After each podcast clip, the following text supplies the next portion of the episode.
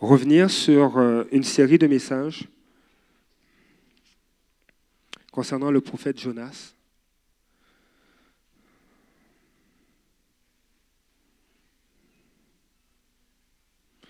Je, vais simplement prier. Seigneur, ce matin, je te dis merci, Père, pour ta parole. Seigneur, qu'elle puisse faire du bien à notre âme. Seigneur, qu'elle puisse être un déclencheur. Qu'elle puisse, Seigneur, apporter la vie et la lumière, là où la mort et les ténèbres ont régné. Seigneur, je te dis merci pour la délivrance que tu opères par ta parole. Je te dis merci pour la délivrance que tu opères à travers Jésus-Christ dans nos vies. Dans le nom de Jésus. Amen. Lors du, précédent message euh, euh, de, la série Le prophète Jonas, il était question de la fuite de Jonas. Et, euh, on avait abordé ensemble Jonas chapitre 1. Merci Claude. Et on voyait dans, le chapitre 1 de Jonas, lorsque je vous partageais euh, ce texte, euh, que, Dieu, que Dieu nous montrait le cœur de Jonas. Et euh, je vous ai mentionné que l'auteur, l'auteur du livre de Jonas serait probablement Jonas, selon la plupart des, commentateurs bibliques. ils attribuent le livre de Jonas à Jonas. Et et on voit au chapitre, on a vu au chapitre 1 ce cœur où Jonas s'est fait son, plan, son, propre plan B. Il a voulu aller loin de la direction que Dieu lui donnait et il a simplement choisi d'aller à l'opposé, d'aller à Tarsis, euh, qui est vraiment à l'ouest, qui est à l'opposé de Ninive. Et euh, alors qu'il était sur ce bateau, il y a eu une tempête et euh, on voit à travers le chapitre 1 la profonde indifférence que Jonas avait face à la tempête. Parce qu'il était où? Pendant la tempête Il était au fond du bateau. Et il dormait. Donc il avait une profonde indifférence. Et, Dieu a, suscité cette tempête pour lui rappeler que tu n'es pas dans la direction que je veux pour ta vie. Lui était indifférent, mais pas les marins les marins du bateau étaient, un, euh, alarmés, un émoi, et, ce sont des professionnels de la navigation. Des professionnels de la navigation habitués à naviguer sur la mer méditerranéenne, qui sont en mode panique. Et euh, il y, avait dans, le chapitre 1 ce, ce mot qui disait qu'ils se sont mis à crier et à prier leur idole. Et le, mot hébreu qui a été utilisé, c'est vraiment un, cri de panique, un cri de peur. Et plus tard, dans le chapitre 1, lorsqu'ils ont appris l'histoire, pourquoi Jonas est dans le bateau, ils ont dit, mais qu'est-ce que tu as fait? Pourquoi tu as désobéi à ton Dieu? Et ils, ont, commencé à prier et à crier à Dieu. Et le mot crier dans ce verset-là est différent du premier mot que j'ai mentionné tantôt. Ils se sont adressés, ils ont crié, mais en, sachant et en s'adressant à quelqu'un. Et ils se sont adressés à l'Éternel, au Dieu de Jonas. Et Jonas leur a dit, il faut que vous me jetiez par-dessus bord. Et on a vu la, la dernière fois qu'il y a des choses dans nos vies qu'il faut jeter par-dessus bord afin que certaines tempêtes arrêtent. Il y a des, mentalités, des conceptions, euh, des pratiques. Dire Seigneur, tu me demandes de les arrêter, il faut les jeter par-dessus bord. Ce matin, ce matin, on va voir la suite.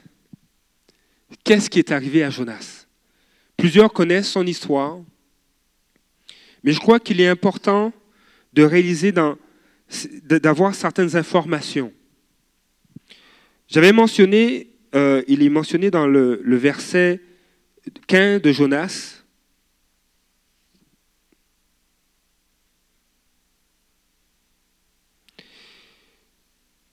Il est, en fait, il est mentionné dans, dans, Genèse chapitre 1 que les marins se sont mis à ramer, et à ramer pour s'en sortir. Et des fois, dans la vie, on rame aussi pour essayer de s'en sortir. On utilise nos propres forces, on fonctionne avec notre propre vision, on essaie de faire les choses à notre façon. Et je pense que le livre de Jonas, je trouve un humour dans ce livre-là. Parce que, en s'appuyant sur le fait que Jonas a écrit ce livre, il, il est en train de lui-même euh, se descendre un peu. Parce que euh, Dieu a parlé à Jonas, lui a dit Lève-toi. Et promptement, il est allé dans une direction opposée à ce que Dieu voulait. Mais par contre, lorsque Jonas raconte son histoire aux marins, ces hommes tout de suite vont dans la bonne direction, ils prient Dieu. Et l'auteur fait exprès d'utiliser le mot lève-toi. Ça revient plusieurs fois dans le livre de Jonas. Au chapitre 3, lève-toi revient et on voit des attitudes différentes. Et je crois que Jonas fait sortir en fait à une pointe d'humour sur lui-même. Il un peu, euh, il se descend un peu pour montrer que ce qui est important, c'est d'écouter Dieu et que Dieu veut se révéler à tous les êtres humains, comme il s'est révélé à ses marins. Parce que dans, le texte, à la fin du chapitre 1, et je vais vous le lire pour vous remettre dans le contexte, je lis à partir du verset 12 jusqu'au verset 16. Le, le, livre de Jonas va mentionner ceci à partir du verset 12. Il leur répondit, prenez-moi, jetez-moi par-dessus bord, et la mer s'apaisera. Je le reconnais, c'est par ma faute que vous, subissez cette grande tempête. Verset 13, les marins se mirent à ramer pour essayer de gagner la terre ferme, mais ils ne réussirent pas car la mer se déchaînait encore plus. Des fois, l'hébreu est intéressant parce que le verbe ramer peut littéralement être traduit par creuser. Creuser avec force. Donc des fois, les, marins essaient de, carrément de creuser pour s'en sortir, mais ça ne marche pas. Verset 14. Alors ils appelèrent le Seigneur au secours. Ah Seigneur, ne nous laisse pas perdre la vie à cause de cet homme. Ne nous rends pas non plus responsables de la mort de quelqu'un qui ne nous a rien fait car c'est toi, Seigneur, qui agis comme tu l'as voulu. Ces marins étaient conscients de la souveraineté de Dieu. Ces marins étaient conscients de la valeur d'un être humain. Et, c'était des hommes qui ne connaissaient pas Dieu. Mais sur le témoignage, même alors que Jonas désobéissait à Dieu, sur le témoignage de Jonas, ils ont cru et ils ont reconnu que Dieu est souverain. Chez ces marins, à cette époque-là, la plus grande divinité était celle, ou la, divinité suprême était celle qui, était, qui avait autorité sur les mers. Et ils ont commencé à associer le Dieu de Jonas à celui qui a autorité sur les mers. Verset 15. Puis ils prirent Jonas, le jetèrent par-dessus bord, et la tempête cessa de faire rage. Verset 16. Alors, ils furent remplis de crainte à l'égard du Seigneur et ils lui offrirent un sacrifice et lui firent des promesses solennelles. La version d'Arby va dire ceci au verset 15. Et ils prirent Jonas et le jetèrent à la mer, et la fureur de la mer s'arrêta. Ce que je veux faire, un des éléments que je veux faire ressortir dans ce passage qu'on a lu il y a, deux semaines de cela et que je relis ce matin, c'est que, imaginez, Jonas a été jeté par-dessus bord. Dans l'eau, il n'est pas en train de regarder les marins, remercier Dieu et faire des vœux solennels. On, on s'entend qu'au fait, Jonas, après toute l'histoire du livre, serait revenu, aurait retrouvé ses marins et aurait fait un genre de travail journalistique pour savoir qu'est-ce qui vous est arrivé. Et même dans, le, même dans, l'hébreu, on, voit cette notion que tout ce qui s'est passé à Ninive, qu'on va voir dans les prochaines, les prochaines semaines, a été écrit comme quelque chose qui avait déjà eu lieu. Donc, Jonas, probablement vers la fin de son ministère, a écrit ce livre. Il s'est renseigné, il a, pris les informations et il les relate.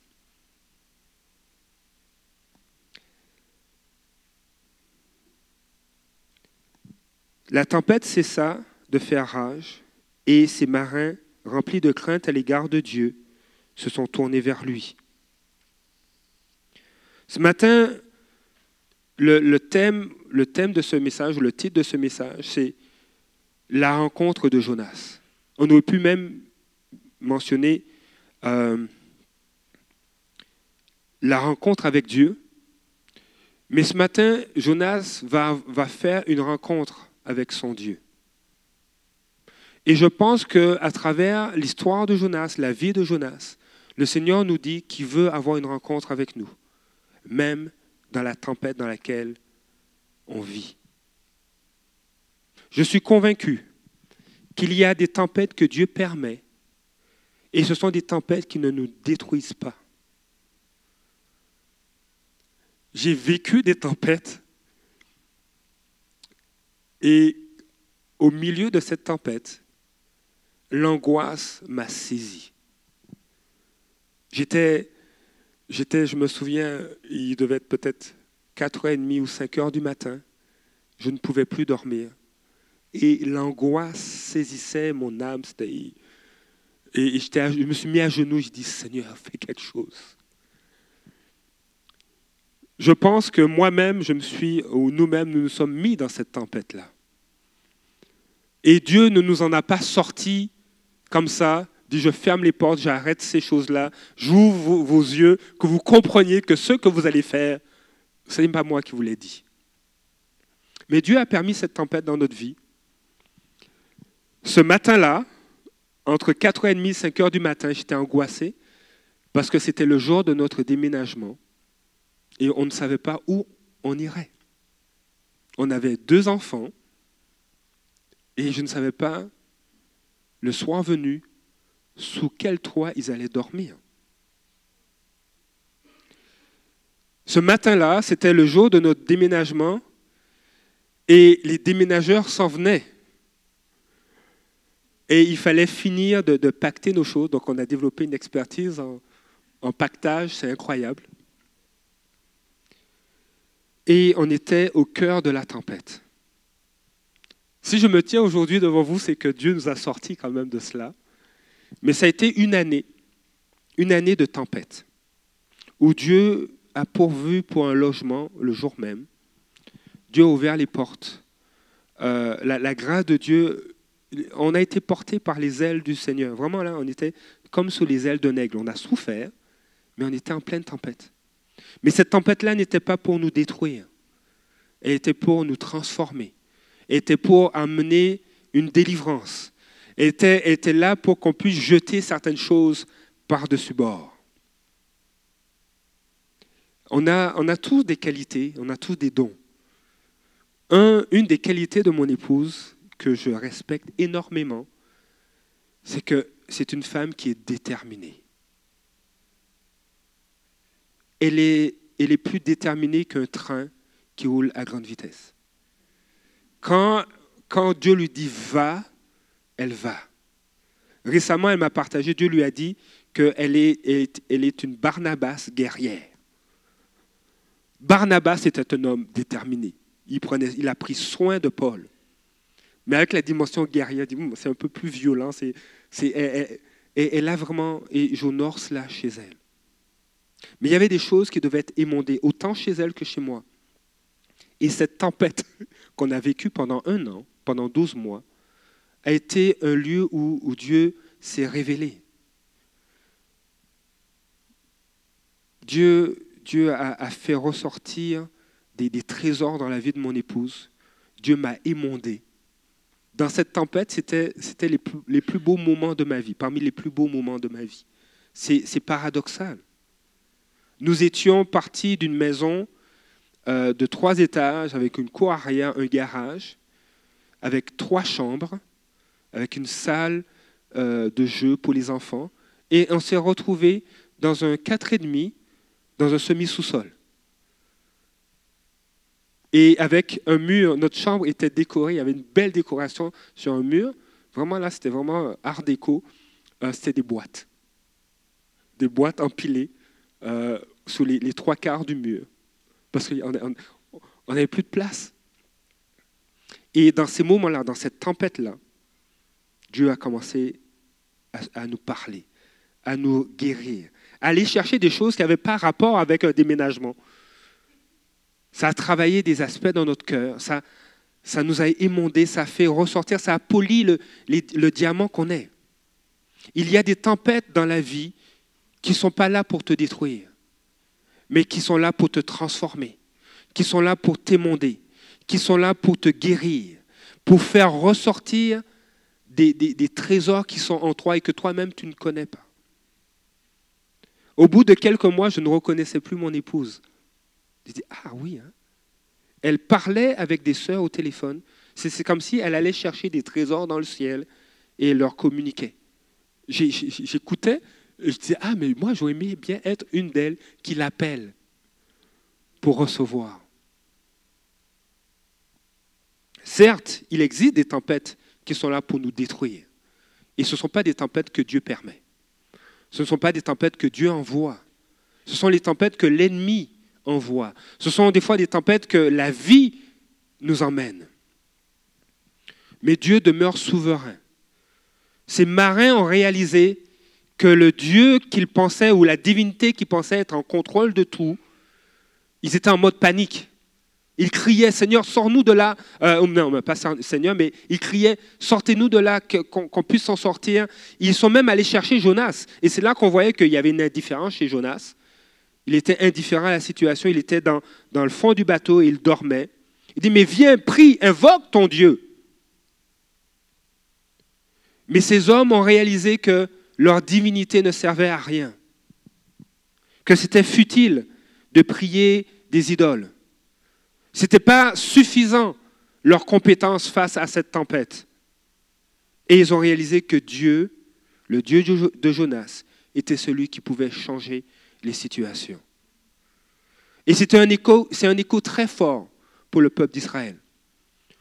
Ce texte est très fort parce que il, je ne veux pas dire qu'il condamne, mais il, euh, il n'est pas valorisant pour le prophète Jonas. Il ne valorise pas l'homme de Dieu, mais il est en train de valoriser des marins. Ce sont des marins qui ont compris que c'est, Dieu qui permet ça et que c'est lui qui est au contrôle de toutes choses. Et ce matin, Dieu veut que tu réalises qui est en contrôle de toutes choses dans ta vie. Même si tu es en pleine tempête, Dieu demeure en contrôle. Et même quand c'est une tempête que l'ennemi emmène, que tes mauvais choix ont emmené, Dieu est en contrôle. Avant de lire le chapitre 2, je veux, je vous raconter l'histoire d'un homme qui s'appelait David. David avait 58 ans. Il a, il a grandi dans un contexte familial assez difficile. Et jusqu'à l'âge de 30-35 ans, il était alcoolique. Pendant des années, il a été loin de la présence de Dieu. Il a brisé la vie de son épouse, de ses filles, et sa propre vie a été complètement gâchée.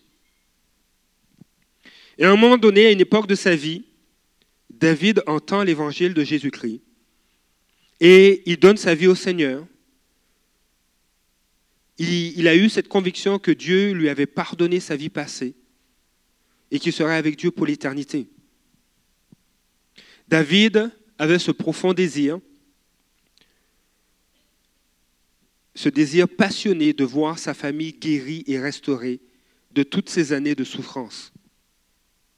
Mais, des fois il y a des mais dans la vie, mais David était frustré par, rapport à lui-même parce qu'il n'arrivait pas à communiquer l'amour de Dieu à sa famille et à les conduire dans, dans une saison de restauration. Et il va dire, il a dit, je n'y arrive pas, l'amour de Dieu ne descend pas de ma tête jusqu'à mon cœur. Et, euh, il luttait, il, fréquentait l'Église, il entendait des enseignements pertinents sur l'amour du Père, sur l'étreinte de Dieu, combien Dieu restaure, mais c'était des choses, c'était des concepts qui restaient juste intellectuels. Et il avait dans son cercle d'amis des amis qui étaient des marins, des, capitaines de bateaux de pêche expérimentés, qui ont vogué sur toutes les mers de la terre. Et euh, il a eu l'opportunité de faire un voyage avec eux et de, se rendre euh, dans la région arctique, de l'Antarctique. Je ne sais pas, en tout cas moi je ne sais pas si j'aurais fait ça là. Ah, non, je sais peut-être. David est parti avec des marins euh, dans les eaux les plus dangereuses du monde, le détroit de Drac, qui se situe, vous voyez l'Amérique du Sud, euh, oui, c'est ça, l'Amérique du Sud, le bout de l'Amérique du Sud, et puis à peu près, je pense, à 300-400 km plus loin, il y a l'Antarctique. Donc entre l'Antarctique, le, pôle sud, et le bout de l'Amérique du Sud. Les eaux qui sont là, ce sont les eaux les plus dangereuses. Et ils ont décidé de faire un tour là-bas, d'aller pêcher. Il y avait des vagues de 9 mètres pendant trois jours. Puis ils ont passé quelques semaines en Antarctique. Et ils ont passé euh, quelques semaines là-bas dans une période de l'année où le soleil ne se couche pas. Il ne se couche pas à l'horizon. Et, euh, donc ils ont, ils, ont fait, euh, ils, ont fait de la pêche, ils ont, passé du temps là-bas. Et lors de leur, route de retour, ils ont emprunté à nouveau le, détroit de Drac. Et ils se sont retrouvés dans une zone où beaucoup de bateaux ont sombré à plus de 3000 mètres. Et c'était bizarre parce que la mer était très calme. Et ils n'avaient jamais vu ça, une mer aussi calme, très peu de vent. Et ils se sont dit, on ne va pas rester là quand même. Ce n'est pas une place où tu pique-niques, tu ne vas pas planter ton parasol ou quoi que ce soit. Donc ils ont mis les moteurs, ils ont mis les voiles, et euh, ils espéraient qu'avec le moteur, avec le peu de vent que les voiles allaient prendre, euh, euh, prendre le vent et puis avancer plus rapidement. Ils étaient en train de travailler, certains étaient dans la timonerie, donc à l'intérieur du bateau, et brusquement, brusquement, les conditions climatiques ont changé. Le calme s'est transformé en tempête. Il faisait 1 degré Celsius, c'était chaud pour l'époque de l'année, et ils sont descendus euh, en, dessous de zéro. Il y a eu du grésil, et c'est vraiment une tempête à un tel point que le bateau tanguait à plus de 45 degrés de sorte que l'eau s'engouffrait dans les voiles. Et pour ceux qui connaissent un peu ça, mais probablement que le bateau pourrait chavirer. Donc ce qu'ils ont fait, le capitaine, a, tout le monde était en mode panique, il faut qu'on ramasse les voiles et il faut qu'on tienne le coup. Donc ils sont sortis et le capitaine du bateau a dit, attachez vos harnais à la ligne de vie. La ligne de vie sur un bateau, c'est une corde qui longe de, l'avant à l'arrière du bateau, qui longe le bateau, de sorte que les marins peuvent s'accrocher à ça avec un harnais. Et s'ils passent par-dessus bord, ben, ils restent attachés au bateau et ils peuvent s'en sortir. Donc, David est allé donner un coup de main, il a attaché son harnais à la ligne de vie et il est, allé à la proue en avant du bateau pour ramasser euh, les voiles. Et malheureusement, en faisant ça, tout, le cordage des voiles se sont retrouvés sur sa ligne de vie et ne pouvait plus se déplacer. Il faisait, peut-être moins 5, moins 10 degrés Celsius. Il était en train de geler au bout du bateau. Et c'était pire qu'une montagne russe. Ça montait et le bateau redescendait dans le creux d'une vague de 6 à 9 mètres. Et pendant que le bateau redescend, lui, il décollait. Il décollait de, la surface du bateau. Comme ça. Et il ne pouvait plus rien faire parce qu'il était pris là. Il a commencé à avoir peur il a commencé à paniquer. Alors les autres sont rentrés, ils disent, mais oui David, qu'est-ce qu'il fait? David a survécu. Pour vous rassurer, David a survécu, mais avant de survivre, voilà la pensée qu'il a eue. Il dit, mais je vais mourir là. Je vais geler, puis je vais mourir. Et alors qu'il pensait, alors qu'il pensait un petit peu comme, Jonas, qui, a dit au marin, jetez-moi par-dessus bord. Honnêtement, le texte de Jonas chapitre 1 ne dit pas que Dieu voulait que Jonas soit jeté par-dessus bord. Le prophète a simplement dit ça. Jetez-moi par-dessus bord. Mais c'était le même homme, le même prophète, qui, était dans, le fond du bateau et qui dormait profondément. C'était un homme qui était à une saison de sa vie très indifférent de ce qui se passait. Lorsqu'on se tient loin de la présence de Dieu, il y a certaines choses du cœur qui, qui sont révélées, notamment une indifférence pour l'autre, une indifférence pour notre propre vie, pour notre prochain, un assoupissement. Et Jonas disait, mais je peux mourir. Il dit, au lieu de me suicider moi-même, prenez-moi puis jetez-moi, tuez-moi. C'est ce que Dieu veut, puis ça va se calmer, c'est de ma faute. Est-ce que Jonas aurait pu dire, Seigneur, je réalise que je m'éloigne de ta présence et que ce n'est pas ta volonté. Je te demande pardon. Épargne ces hommes, comme les marins. Vous voyez le, paradoxe Comme les, les marins qui disaient, ne nous mets pas la faute de cet homme sur nous et ne mets pas la mort de cet homme sur nous. Jonas, c'est ce qu'il aurait dû dire. Seigneur, épargne ces hommes. Ils ne sont pas coupables. C'est moi qui suis coupable. Je te désobéis. Fais grâce. Et Dieu aurait probablement arrêté la tempête. Mais Jonas était prêt à mourir. Il était découragé, suicidaire à ce moment-là. Mais le, jeune homme dont je parle, ou cet homme dont je parle, David, lui commençait à avoir la même attitude de cœur. C'est la fin pour moi.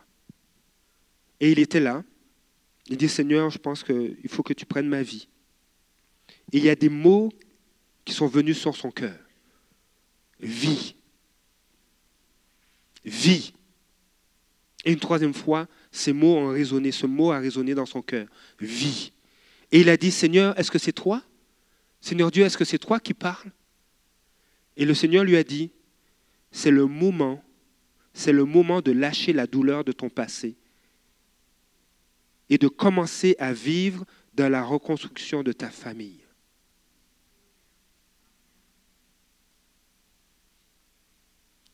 Dieu a utilisé cette tempête pour amener David à vivre une restauration, une guérison, une transformation.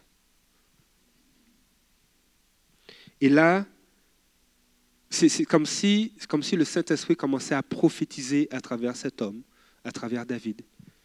Et David s'est mis à dire, je ne peux pas finir ici sans que les cœurs de ma famille soient restaurés. Et moi, j'ai du mal à, à réaliser qu'en pleine tempête, sous le bout d'un bateau, à genoux, ne pouvant pas se déplacer, des vagues qui font en sorte que le bateau monte et retombe comme ça, Dieu est en train de parler à un homme.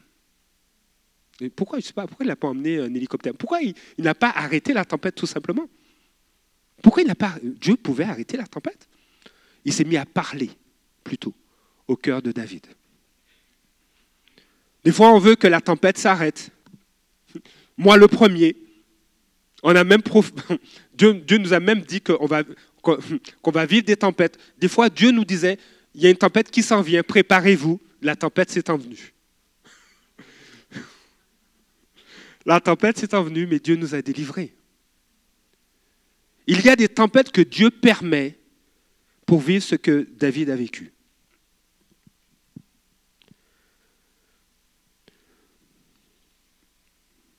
David, il a détaché son harnais de la ligne de vie qui était le long du bateau. Il était à quatre pattes. Il était, et il s'est mis à ramper. Et quand, le bateau montait, il en profitait pour glisser vers le centre du bateau. Et puis quand le bateau redescendait, il avait raccroché son harnais, il avait pu se libérer, et puis il restait sous le bateau. Et il est, il est rentré dans la timonerie à quatre pattes, dans le, dans le centre du bateau où, où c'était l'abri. Et puis il a foncé où? Il a été où? Il a été directement aux toilettes. Alors ses amis, ses amis pensaient qu'il était juste aller se changer. Il est resté 15 minutes dans les toilettes. Et, Lorsqu'il est ressorti 15 minutes plus tard, il n'a pas raconté ce qui s'est passé euh, au bout du bateau, mais c'est quand ils ont accosté qu'ils devaient prendre l'avion pour aller aux États-Unis que, son ami, qui était capitaine de bateau, lui a dit, mais qu'est-ce que tu as vécu? Et, cet homme, David a raconté que au bout du quand j'étais dans, la salle de bain, quand j'étais aux toilettes, j'étais couché en position fœtale, comme un petit enfant dans les bras de son père. Dans, dans les toilettes, la présence de Dieu était immense. Il sentait la présence de Dieu le Père qui était en train de le restaurer. Dans la tempête, il y a ces rendez-vous-là pour chacun de nous. Où Dieu restaure, où Dieu délivre, où Dieu guérit. Jonas, Jonas a dû se retrouver, et on va le lire, le chapitre 2 au verset 1.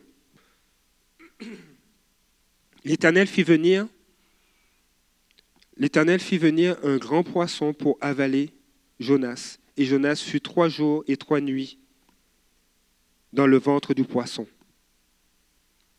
Verset 2. Du ventre du poisson, Jonas pria l'Éternel son Dieu. On va s'arrêter là. Il a fallu que, que Jonas soit avalé par un poisson. Et euh, juste pour, un petit peu les questions qu'on peut se poser, oui, c'est possible. Oui, ce serait possible qu'un poisson avale un être humain. Euh, il y a quelques récits dans l'histoire euh, maritime qui mentionnent que des marins auraient vécu ça. Certains s'en sont sortis très maganés. Si on part du présupposé que Dieu existe et que Dieu intervient dans sa création, qu'il n'est pas seulement un Dieu euh, qui trône et qui ne fait rien d'autre, mais qui intervient dans sa création, c'est encore plus possible que Jonas ait vécu ça. C'est fort possible que Jonas ait vécu ça, soit retrouvé dans le ventre du poisson. en, hébreu, il est mentionné le, mot poisson ou grand poisson, c'est plus une créature marine, un monstre marin. On n'a pas dit que c'est un, un, un à bosse euh, ce n'est pas mentionné que c'est un cachalot ou une baleine. Le, mot hébreu ne le dit pas. Or, Jésus va mentionner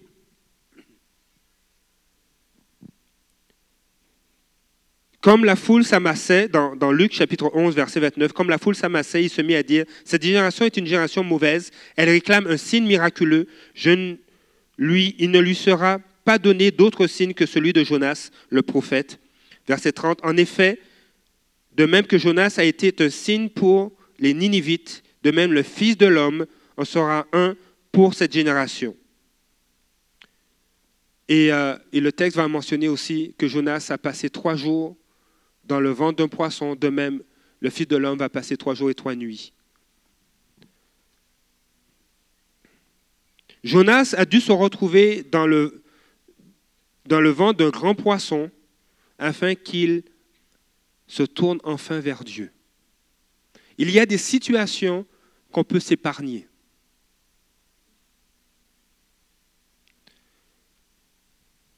C'est là que Jonas a dû lâcher prise.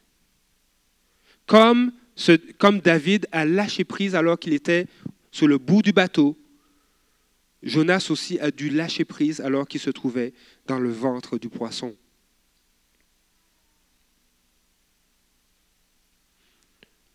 Il y a certaines tempêtes dans nos vies qui, nous, obligent à nous courber et dans lesquelles Dieu nous attend. Cet homme a raconté, David a raconté, j'étais un petit garçon dans les bras d'un grand, d'un grand Dieu, d'un grand papa, pleurant dans les bras de Dieu, tous les sentiments qui l'accablaient commençaient à s'estomper et à partir. Et alors qu'il était dans cette salle de bain, dans le bateau, il réalisait que c'était un autre homme qui allait rentrer chez lui. Il y a des tempêtes dans nos vies qui nous transforment. Et c'est dans cette tempête-là qu'il veut dire, Seigneur, je ne veux pas fuir la tempête, mais je veux te rencontrer. Je veux être avec toi. Jonas va mentionner au, au verset 3, Dans ma détresse, j'ai fait appel à l'Éternel et il m'a répondu. Du milieu du séjour des morts, j'ai appelé au secours et tu as entendu ma voix. Là où se trouvait Jonas n'est peut-être pas descriptible, ça doit être horrible. Mais Dieu l'entendait. Là où tu peux te trouver présentement, dans ton couple, au travail, dans ta propre vie, ça peut être horrible, mais Dieu s'y trouve pour t'en sortir. Et, c'est là qu'il faut réaliser que Dieu veut non seulement qu'on lâche prise par rapport aux douleurs du passé. Lui, là, je ne vais jamais lui pardonner. Ça fait 20 ans que c'est arrivé, mais je ne peux pas lui pardonner. Ça a fait trop mal. Elle, ce qu'elle raconte là, elle n'arrête pas de me blesser. Et des fois, c'est même dans les couples. Moi, je ne lui pardonnerai pas. Ça n'a pas d'allure ce qu'elle m'a dit. Elle me manque de respect, ceci, cela et on se souvient du passé et des blessures que cela a infligées. Lui, il ne fait même pas attention à moi. Il m'a fait des mauvais coups. Je l'ai pris à, faire telle, telle chose. Et on est incapable de, de lâcher prise. On a pu être blessé, rejeté. Mais le Seigneur te dit ce matin, il est temps pour toi que tu relâches les douleurs du passé. Il est temps. Il est temps que tu le fasses. Parce que cette tempête dans laquelle tu es nécessite que tu relâches prise. Tu dois lâcher prise. Comme cet homme, David, a lâché prise et a laissé Dieu le restaurer. Il y a, lorsqu'on on abandonne des choses entre les mains de Dieu, honnêtement, on ne comprend pas comment Dieu s'y prend, mais Dieu le fait. On ne comprend pas, David n'a pas dit, je ne comprends pas que tous les sentiments qui m'accablaient, Comment ça se fait qu'ils ont commencé à s'estomper? Le but, ce n'est pas le comment, mais le but, c'est de le vivre. David l'a vécu, il n'est pas meilleur que moi, il n'est pas meilleur que toi, on est pareil. Et cet homme a vécu une restauration parce qu'il a lâché prise. Et ce matin, le Seigneur veut qu'on lâche prise. Qu'on lâche prise de notre façon de fonctionner et dire Seigneur, je suis prêt à fonctionner à ta manière. Il y a des tempêtes dans ma vie où je sais que je, dois juste traverser la tempête. Je ne peux pas éviter la tempête, je dois y rentrer et je dois la traverser. Mais alors que je vais la traverser, je sais qu'il y a des choses qui vont tomber. Il y a des choses qui vont passer par-dessus bord. Il y a des choses que je vais lâcher pour devenir l'homme que Dieu veut que je sois. Présentement, des fois, on peut passer à travers une tempête et tu es là-dedans. Et cette tempête, c'est quoi? C'est une parole que quelqu'un te dit une vérité sur ta vie et tu n'en reviens pas, tu dis c'est pas possible. Ça, c'est pas moi. Non, non, non, non, non. C'est du n'importe quoi. Là, tu viens de me blesser, tu viens de m'injurier, tu as dit n'importe quoi sur ma vie. Mais c'est une parole qui, est là pour, des fois, nous libérer, qui est des fois pour nous faire changer de direction dans notre façon de penser. Je vous donne un exemple. J'étais jeune, j'étais un, un jeune administrateur de l'église, j'étais diacre, ok, tout pimpant. Et puis, euh, j'avais quel âge? J'avais 27 ans? Ouais, ouais, à peu près, ouais, 27 ans. Hein, j'étais diacre, je n'étais pas marié, célibataire. Et puis, au bout de deux ans, donc 29 ans, non, non j'étais plus jeune que ça, non? 26 ans, 26 ans, ouais. Donc, au bout de deux ans, à 28 ans, il y a une, un autre diacre, plutôt une autre diaconesse qui vient me voir et elle me dit, tu sais, Bruno, il y, a un truc euh, qui, me dérange un peu. Quand tu files pas, ça peut se voir et tu fuis. Quand il y a quelque chose qui ne fait pas ton affaire et puis tu te sens pas bien, tu quittes. Et ça, c'est pas bien. Et je me souviens de, l'endroit où elle m'a dit ça. On était dans les couloirs des bureaux de l'église. Elle m'a lâché cette parole-là. Et je pu dire, mais t'es qui, toi, pour me sortir ça? Mais j'ai pris la parole et dit, hum, aïe, ça fait mal, hein, mais c'est vrai. Quand ça n'allait pas, je, quittais, je fuyais. Ah, j'étais, bonjour, que Dieu te bénisse, oui, avec un grand sourire, allô, bonjour, alléluia, que Dieu te bénisse. Et puis, et puis euh, je partais par la petite porte, je prenais mon char, puis je rentrais chez nous. Et puis je ne filais pas l'après-midi. Et j'étais diacre, j'étais un leader dans l'église, mais il y, avait, ça que Dieu voulait retirer. Et j'ai dû passer à travers. Au lieu de prendre cette parole comme une, une insulte, un manque de respect, une parole blessante, euh, une parole d'une personne qui ne m'aime pas, je dis c'est vrai. Et cette sœur m'aimait, elle était comme une mère spirituelle pour moi. Il dit Seigneur, viens. Je ne sais pas d'où ça vient, pourquoi je suis comme ça, mais Seigneur, viens. Et je te dis oui, je veux changer. Et le processus, et on va le voir dans les prochains messages, mais il y a un processus de transformation. Jonas était dans le ventre de la baleine et il, s'est tourné vers Dieu. Mais on va voir qu'au chapitre 3, au chapitre 4, il y, a, il y, a, des traces de son passé qui reviennent. Mais on va le voir au prochain message. Dieu veut qu'on passe à travers la tempête. Parce que lui sait que l'homme ou la femme qui va en sortir ne sera plus la même. Tu ne seras plus la même. Tu ne seras plus le même. David est sorti de cette tempête. et, et, quelques mois plus tard, l'histoire vient d'un livre que je vous réfère, euh, de Jack Frost. C'est qui qui a dit Amen? Alléluia. Donc, tu l'as lu, hein? Ok.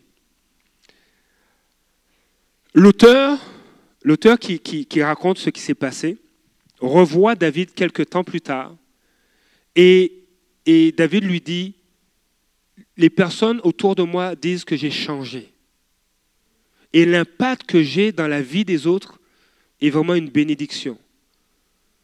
Et, cet auteur lui demande, mais, toi, est-ce que tu sens qu'il y a eu un changement? Il a dit, mais au fait, depuis ce temps-là, non, je n'ai pas, senti de changement particulier dans ma vie. Depuis ce, lieu dans, les toilettes où j'ai senti l'amour de Dieu, j'ai l'impression que je n'ai pas changé. Mais quand tu passes à travers une tempête, tu changes. Quand tu passes à travers une tempête avec Dieu, tu es transformé. Et ma prière, c'est que vous puissiez, parce que les tempêtes vont venir, mais que vous puissiez passer à travers les tempêtes et recevoir ce que Dieu a pour vous. Que vous ne puissiez pas fuir les tempêtes. Que vous ne puissiez pas faire un détour pour échapper à la parole que ce frère va te dire. Parce que des fois, tu vois quelqu'un, et puis tu le regardes, et puis tu sais que hum, Dieu lui a parlé, et qu'il va te dire quelque chose, puis c'est n'est pas le moment, ces gens, c'est pas le moment que tu me parles. Mais il vient, il insiste, il vient, il dit, comment vas-tu mon frère? Et puis il te parle, il dit, ah mais Dieu me met à cœur, est-ce que tu vis telle chose? Puis ça te dérange. Mais tu vas passer à travers la tempête. Tu vas prendre cette parole et tu vas laisser Dieu faire son œuvre dans ton cœur. Dieu veut qu'on lâche prise mais il veut aussi que tu le laisses te remonter du gouffre. Il veut que tu le laisses te restaurer. Et des fois, la vie nous a fait, en sorte qu'on lève tellement de barrières pour se protéger qu'il faut, se rendre au ventre du, du poisson pour commencer à baisser notre garde. Mais Dieu veut t'épargner cela. Parce que dans le ventre du poisson, ça ne sent pas bon. Ce n'est pas confortable. J'ai essayé de trouver, honnêtement, j'ai essayé de trouver des vidéos sur YouTube. Et puis, euh, indirectement, j'ai trouvé quelque chose d'intéressant. Il y a des gens qui, ont découvert des choses bizarres, spéciales dans le ventre de certains poissons. Comment des, comment des, petits poissons, gros comme ça, peuvent contenir d'aussi gros poissons dans leur entrailles? Alors, on, voit, j'ai vu les vidéos, on voit, les, poissons, ils sont complètement difformes, C'est comme s'ils sont enceintes, complètement difformes. Et puis ils ont une poche, ils ont ouvert, et le, poisson qu'ils ont avalé, il est simplement plié, recroquevillé comme ça. Des fois, Dieu peut emmener des situations qui nous mettent dans des positions très inconfortables jusqu'à ce qu'on capitule. Parce que Jonas, il a capitulé. Et, dans sa détresse, parce que c'est vraiment pas le fun, je pense qu'il pouvait dire vraiment qu'il était, qu'il était descendu jusqu'aux racines des, montagnes. Le verset 7 de Jonas chapitre 2 va dire ceci. Je suis descendu jusqu'aux racines des montagnes, les verrous de la terre m'enfermaient pour toujours. Très imagé, hein, c'est une très belle écriture que Jonas a. Mais tu m'as fait remonter vivant du gouffre, éternel mon Dieu. Quand mon âme était abattue en moi, je me suis souvenu de l'Éternel. Et ma prière est parvenue jusqu'à toi dans, ton saint temple. Jonas, au pire de, ces moments, a crié à Dieu. Nous n'avons pas besoin d'attendre le pire de nos moments pour crier à Dieu. Comme ces marins sur, le bateau, Jonas aurait pu crier à Dieu. Aujourd'hui, peu importe ce que tu vis, et j'inviterai l'équipe de louange. Et quand je dis peu importe ce que tu vis, ça ne diminue pas la gravité de ce que tu peux vivre. Mais quelle que soit la situation, si Dieu, si Dieu, si Dieu pouvait, a pu intervenir et parler à un poisson. Vous savez, des fois c'est intéressant de voir ce que la parole de Dieu dit. Jonas chapitre 1 verset 17, il est dit, et l'Éternel prépara un grand poisson pour engloutir Jonas. Il y a une notion de souveraineté il y a une notion d'intention.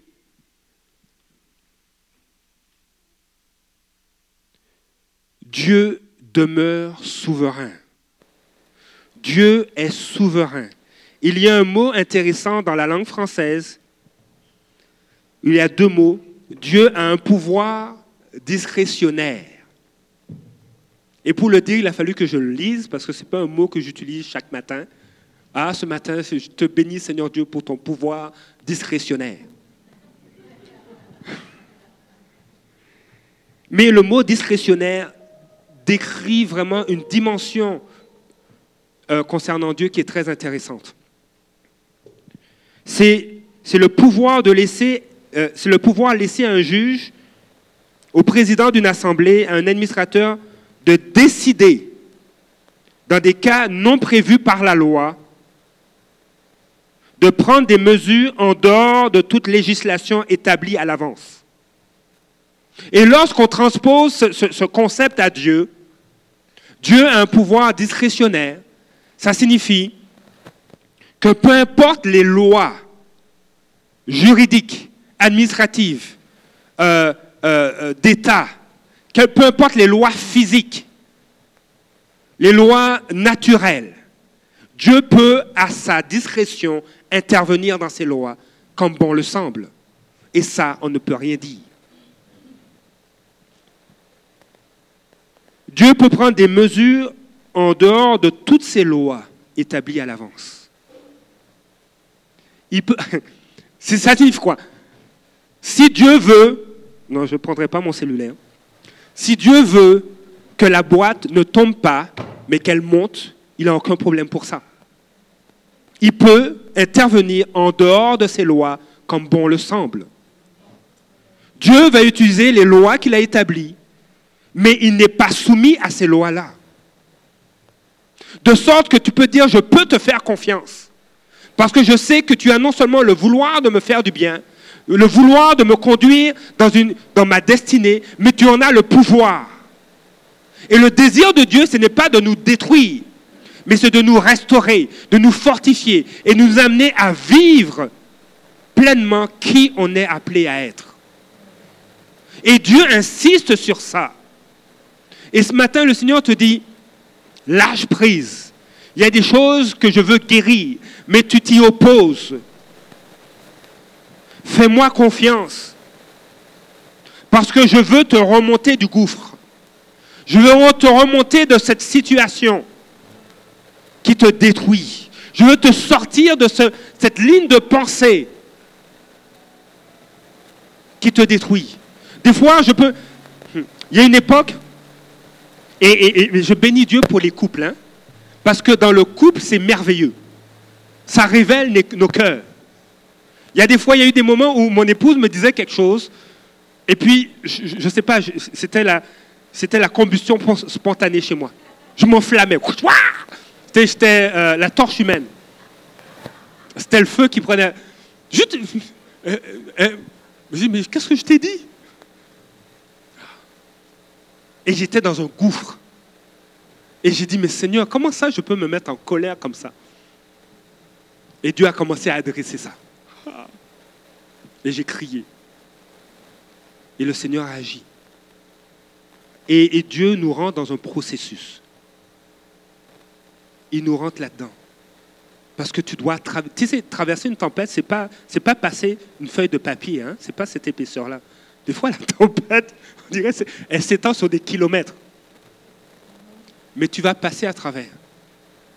Lorsque, et je, permettre à l'équipe de, de commencer à jouer un peu, lorsque cet homme, David, qui avait 58 ans, est sorti de la proue, du, devant du bateau. Il est rentré dans un lieu sécuritaire où c'était plus chaud. Il est allé directement dans les toilettes. Est-ce que la tempête avait arrêté? Est-ce que la tempête avait arrêté? Non. La tempête n'a pas arrêté. Il était, allé dans les toilettes. Il s'est mis en position fœtale dans la présence de Dieu. Et Dieu était en train d'agir dans sa vie alors qu'il était dans la tempête.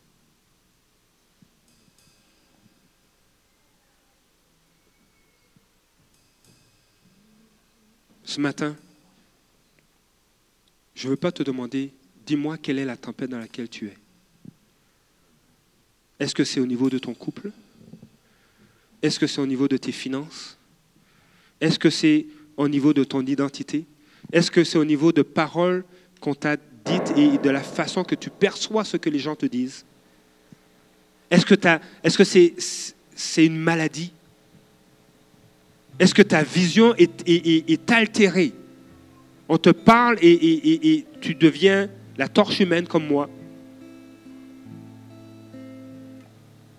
Je ne veux pas que tu me dises c'est quoi ta tempête. Mais ce matin, je veux que tu te tiennes devant Dieu et que tu lui parles de ta tempête.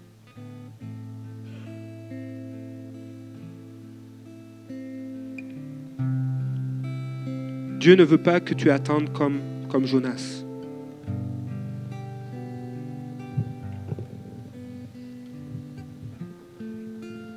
Dieu ne veut pas que tu te rendes jusqu'au gouffre, jusqu'à, entre guillemets, la tombe ou le lieu de destruction. Seigneur te demande simplement de lâcher prise.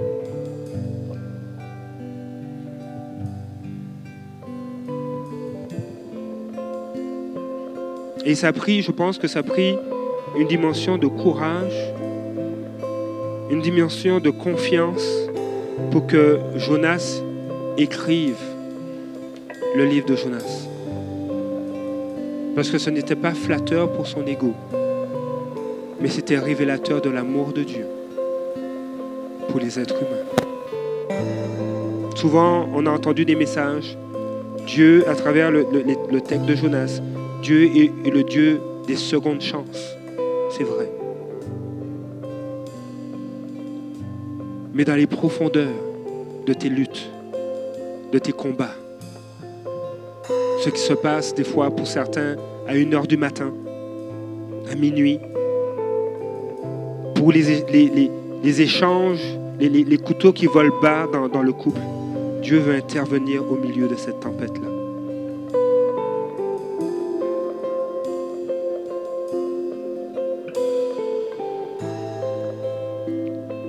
comme, comme David.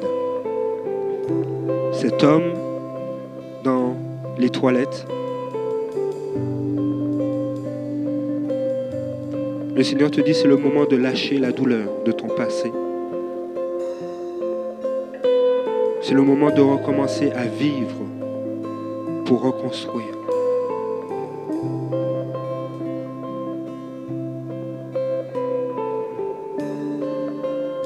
Ce matin, je vais faire deux appels. Premier, c'est, c'est lâcher prise.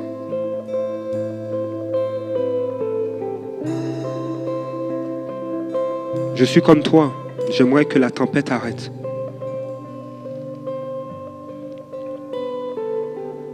Mais je réalise que la meilleure des choses, c'est être dans la présence du Père, être dans la présence de Dieu.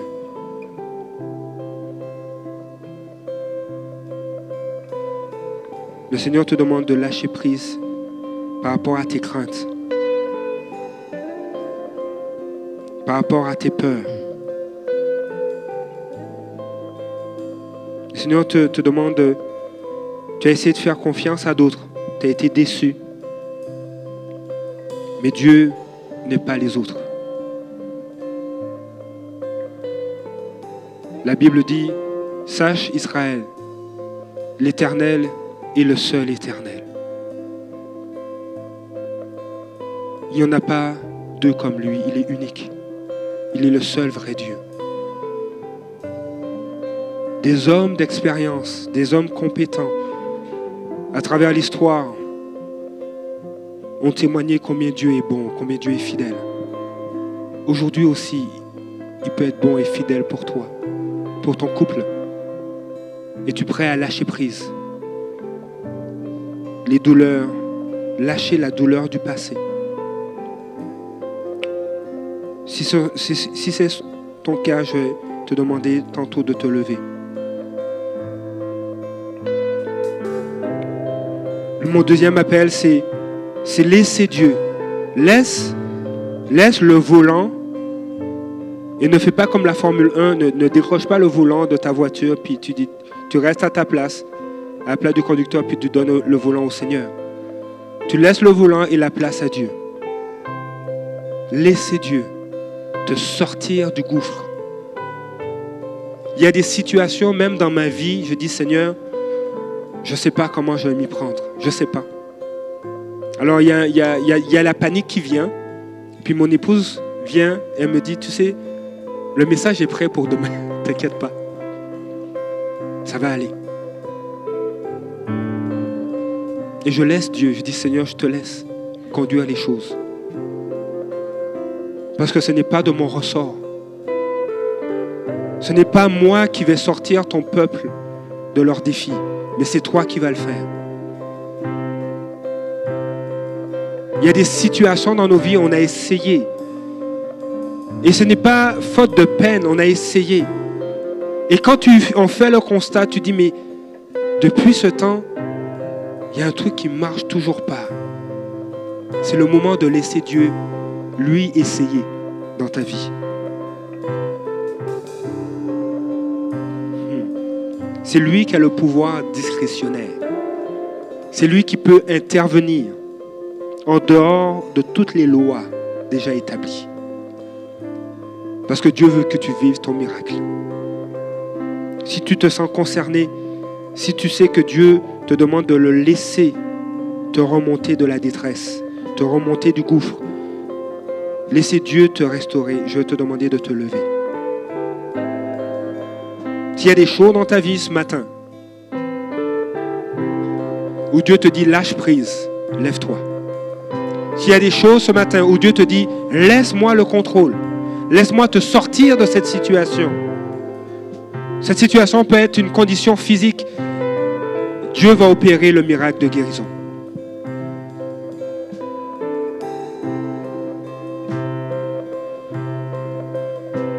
Dieu, en ce moment, veut agir.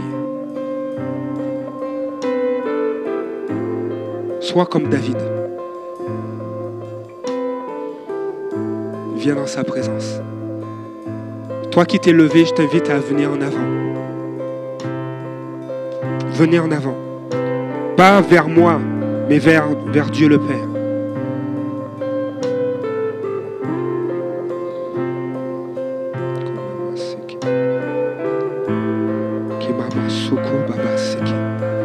E e Seigneur, merci Père, parce que tu es la lumière du monde. Alléluia, tu es la lumière du monde. Et tu es venu nous éclairer. Alors que ton peuple s'avance devant toi. Seigneur, tu es la lumière qu'on accueille, qu'on accepte. On veut lâcher prise ce matin. On veut rentrer dans ton processus, dans l'œuvre que tu fais. Cette lumière était la vraie lumière qui, en venant dans le monde, éclaire tous les êtres humains. Elle était dans le monde et le monde a été fait par elle. Elle est venue chez les siens. Mais à ceux qui l'ont acceptée, à ceux qui croient en son nom, elle a donné le droit de devenir enfants de Dieu, puisqu'ils sont nés non du fait de la nature, ni par une volonté humaine, ni par la volonté de Marie, mais qu'ils sont nés de Dieu. Dans le nom de Jésus. Seigneur, dans la tempête, tu es notre lumière. Seigneur, sois le bienvenu, Saint-Esprit. Oh Seigneur, sois le bienvenu. Sois le bienvenu. Sois le bienvenu. Sois le bienvenu pour toucher. Sois le bienvenu, Seigneur.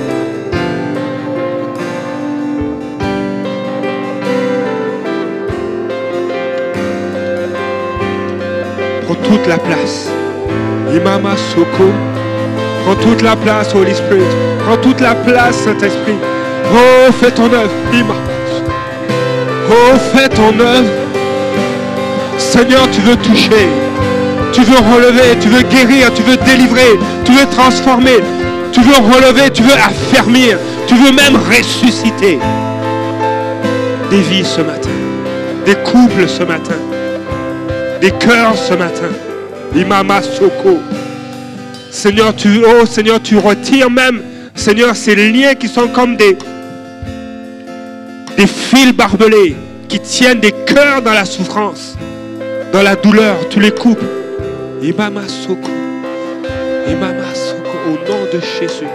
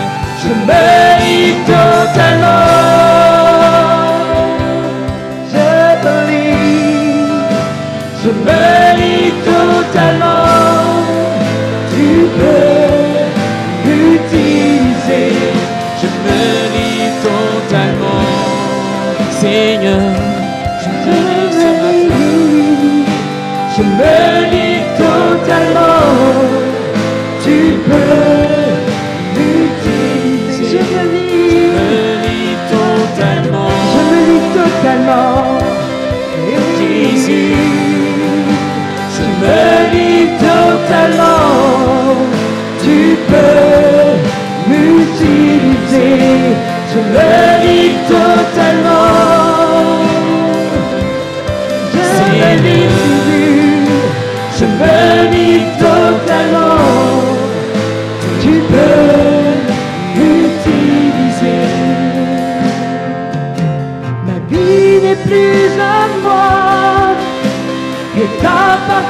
Seigneur. Continuellement, je mérite entraînement. Ma vie n'est plus à moi, et t'appartient, Seigneur. Je me lis, je mérite totalement.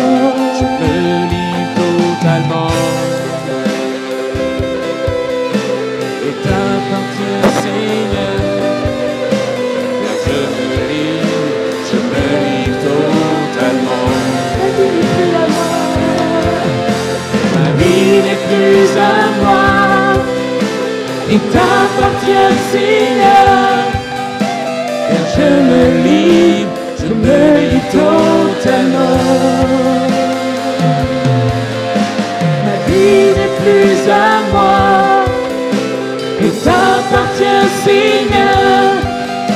Car je me livre, je me livre totalement.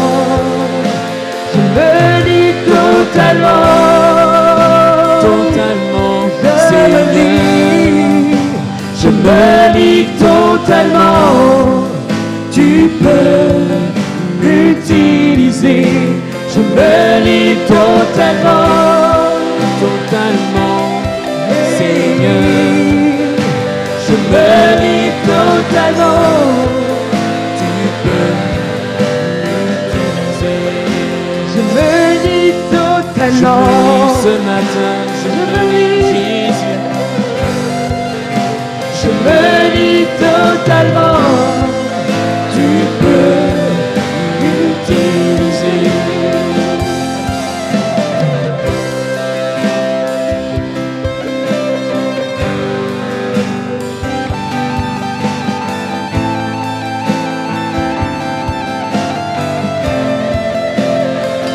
Je te célèbre et je me prosterne. Je veux proclamer ta majesté. En toi tout n'est que grâce, tout est admirable. Dieu, tu es si bon et grand pour moi. Oui, je te célèbre et je me prosterne. Je veux proclamer ta majesté. En toi tout n'est que grâce, tout est admirable.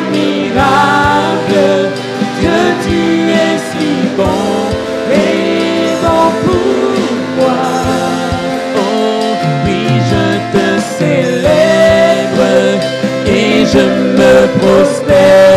je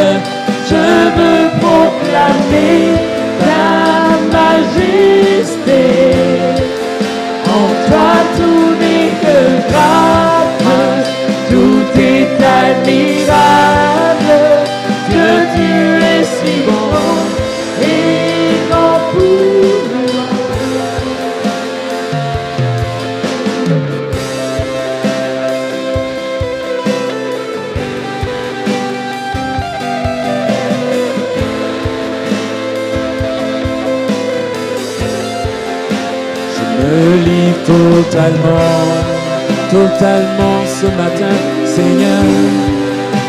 Je me livre totalement, tu peux l'utiliser.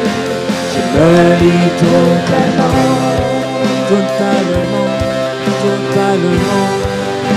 Je me livre